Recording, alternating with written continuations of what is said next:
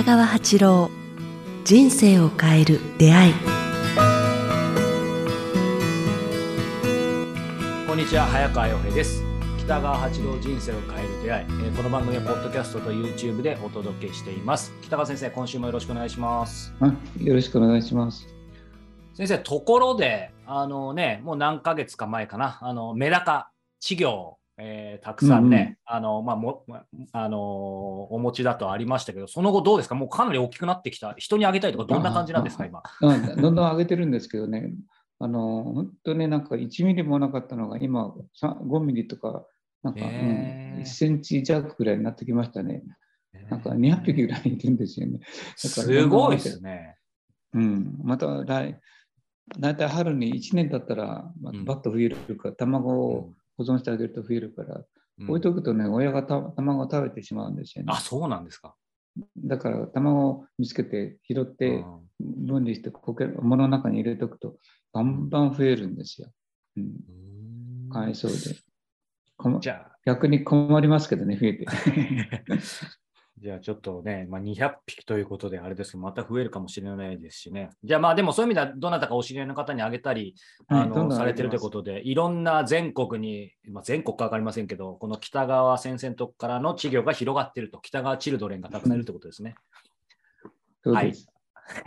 さあ、えー今週はなんですが、ちょっとですね、あのはい過去の回に感想をいただいてるんで、そこからあの、う今日は展開できるかなと思うんですけども、ちょっと読みますね。はい。えー第280回の、えー過剰にならないコツを、えーご視聴いただいた方からご感想いただいてます。T さんからいただいています。えー男は達成感、えー女性は幸せ感、えー美味しいパンを食べた後の例え、めっちゃわかりやすかったです、えー私も食後に幸せとは絶対に感じない。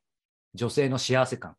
えーそんな世界があるのを40歳を過ぎて初めて知りました。過剰になりすぎる自分の原因が分かった気がします。点点点ということでですね。うんうん。うん。まあ、先生ね、以前から、まあ、過剰っていう意味ではオーバーしないっていうお話もされていますけど、あの同時にね、まあ、よくその男は達成感、えー女性はその幸せ感、幸福感って、やっぱその感じ方、何かの時に違うよってお話されてたんですけど、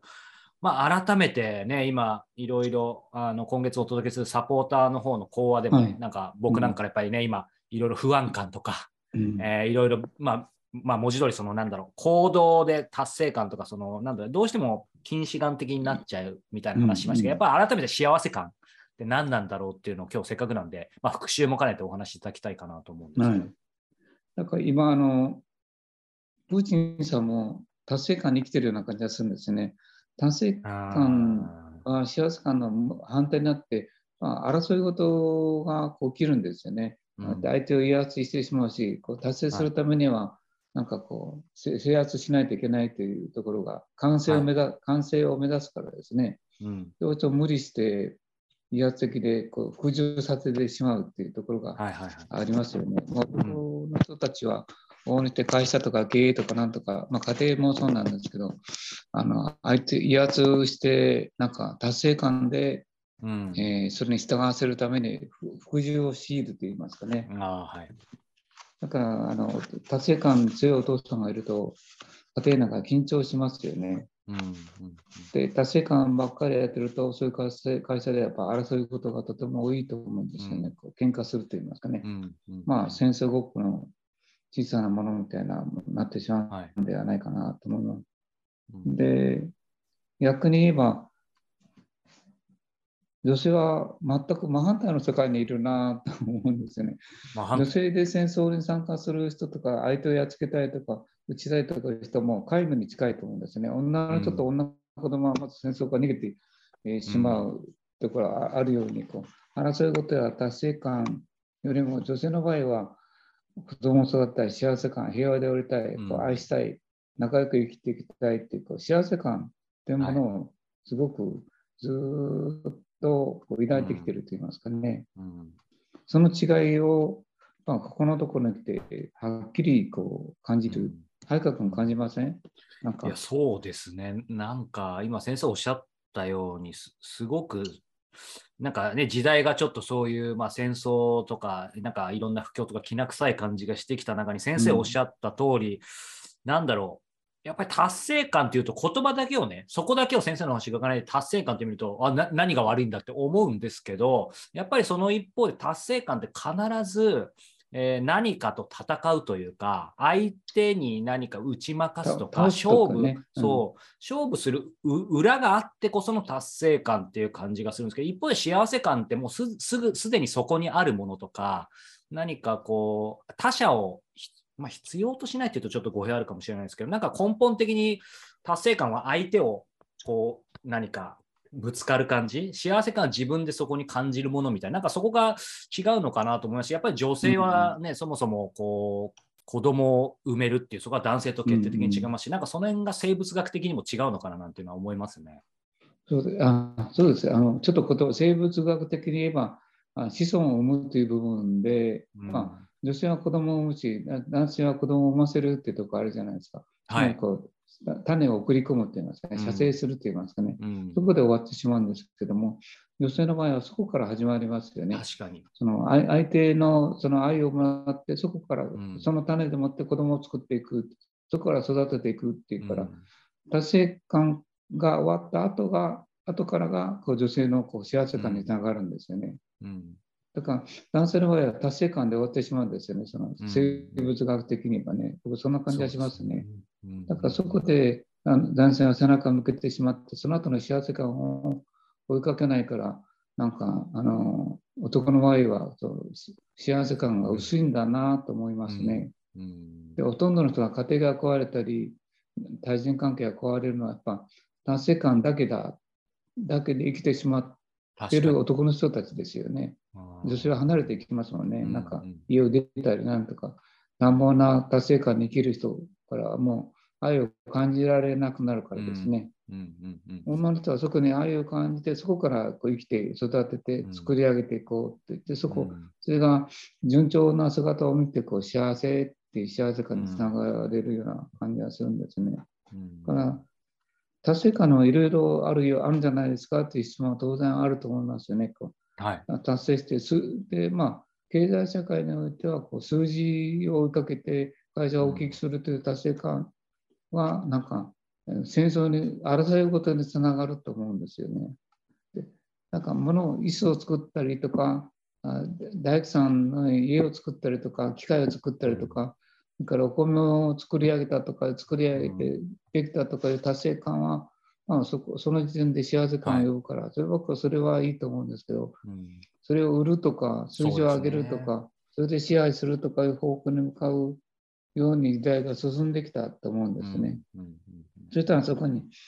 達成感の向こうにこうあなんか威圧感と征服感っていうのが生まれてきて、うん、支配しようとしてしまいますそうですね。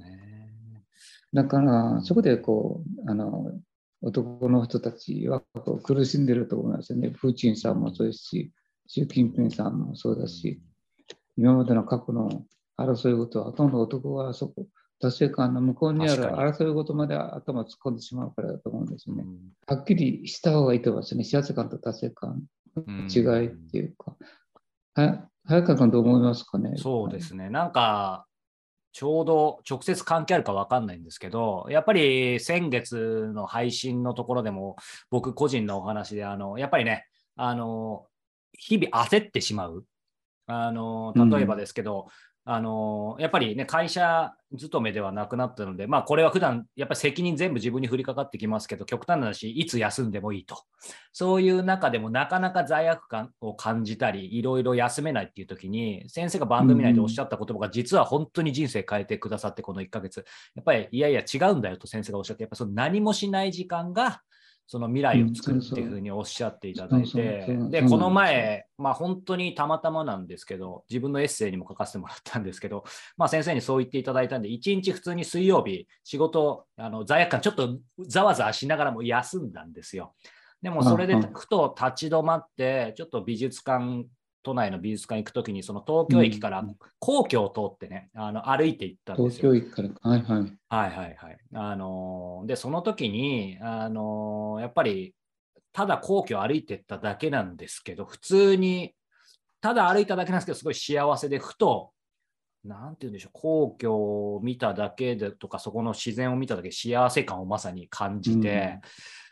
あのまあ、何が申し上げたいかというと、いやっぱり達成感とか日々何かやらなきゃやらなきゃっていうのは、まあ、生きていく上でどうしてもね、そうならざるを得ないと思い込んでるんですけど、ふと立ち止まると、本当にそこにいろんな自然の移り変わりとか、先生が普段おっしゃってることがあるので、うん、なんかやっぱりあの自戒も込めてですけど、そういう日々だからこそ、本当に立ち止まらないと幸せ感って、うん、特に僕のようなせかせかしてる男性には感じられないのかなと思いました。うんうんそういう意味では、あの日曜日だけやそういう時間を過ごすのではなくて、平日の昼間にそういう無駄な時間を過ごしてみるのも大事ですね。そうなんですよ。なんか思い切ること。そうそう、平日の、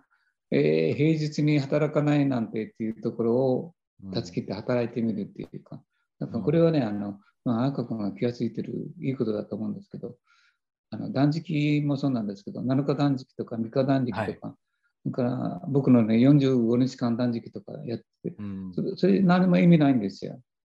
それはそこにあるのは達成感だけなんですね。で僕はやって分かったのは、その途中の虚しさっていうかね、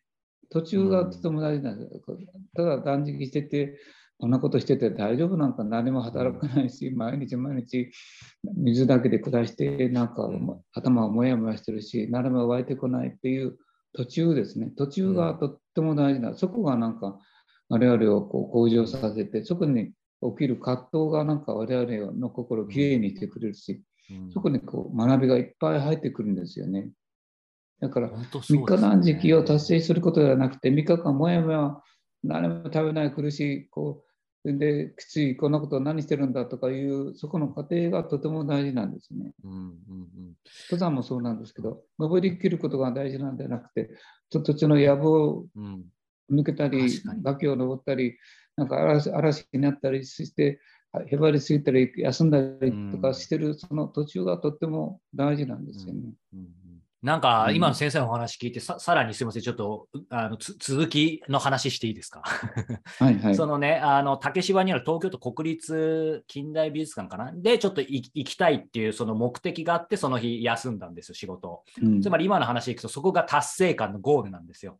なんですけど、うん、さっきお話したように、その行く途中をあえて竹芝竹芝で降りずに東京駅から歩いていったことによって、うん、そのまあ、いわゆる家庭ですよね、今の先生の話いくと。その皇居を見る美しさもそうなんですけど、さらに竹芝で、ある僕の20年近く前に勤務してた会社で一緒だった先輩が働いていることを思い出したんですよ。で、ふと、一か八か、ダメもって僕こんな感じ普段人とあんまりつながらないんですけど、なんか先生の声が聞こえて、せっかくだから連絡してみなさいみたいな、勝手な、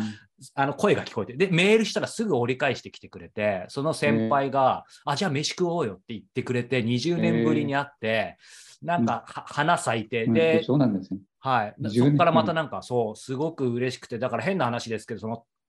ゴール達成っていう最初の当初の目的でいけば美術館なんですけど、実はその過程にあった皇居だったり、うん、もう20年来のこう先輩と久々に会ったっていう、つまりそっちの過程の方がそう。家庭のその途中にひらめきがやってくるんですね。そのはい、そのひらめきとか、そんなのが大事なんよね。そのそのことに気づく。その起きるこう悩みとかひらめきとか、そういうのが我々をこう進化させてくれるから、うん、まあ、赤君はいい経験どんどんしてると思うんですね。よく分かってきてると思うんですけど、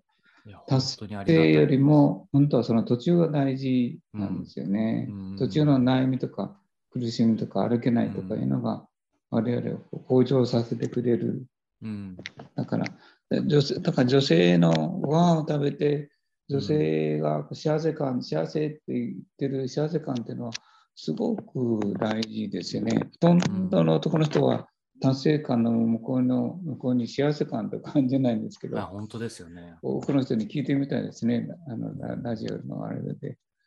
皆さん、女性の言われるっていうかね、もう時代がそっちの方向に向かってるんですと言いたいですね。そのことに気づいてきていきましょうっていうか。うんうん、そっちの世界に向かっているような感じがします。そうですね。やっぱりまあそういう意味ではね、まあ、これもステレオタイプではありますけど、なんかたまにね、男性は結構、もちろん人によりますけど、あのよく言えば、あの先を、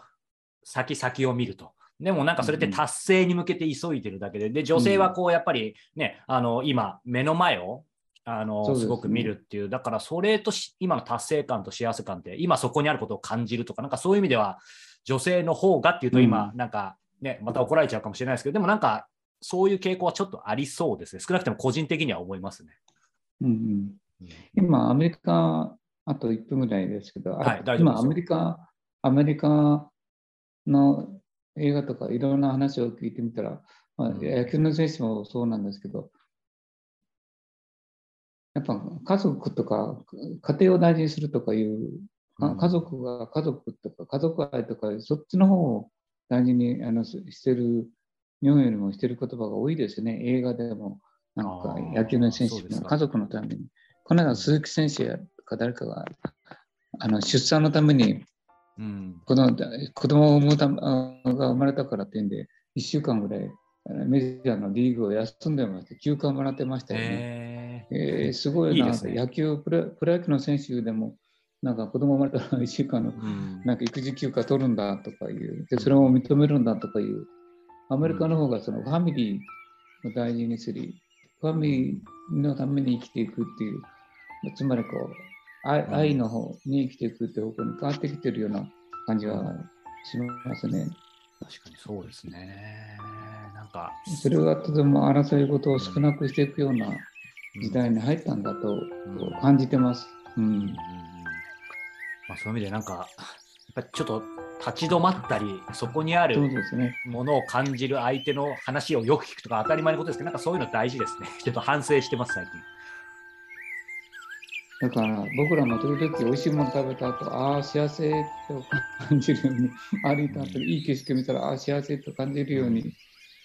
男がですよ、そうですね。なんかそのなりたい辺を、ですね。はい、ちょっと引き続きね、まだあの11月ですと、ちょっと寒いかもしれませんけど、でもね、散歩にはいい季節だと思うので、そういう意味でも、ちょっと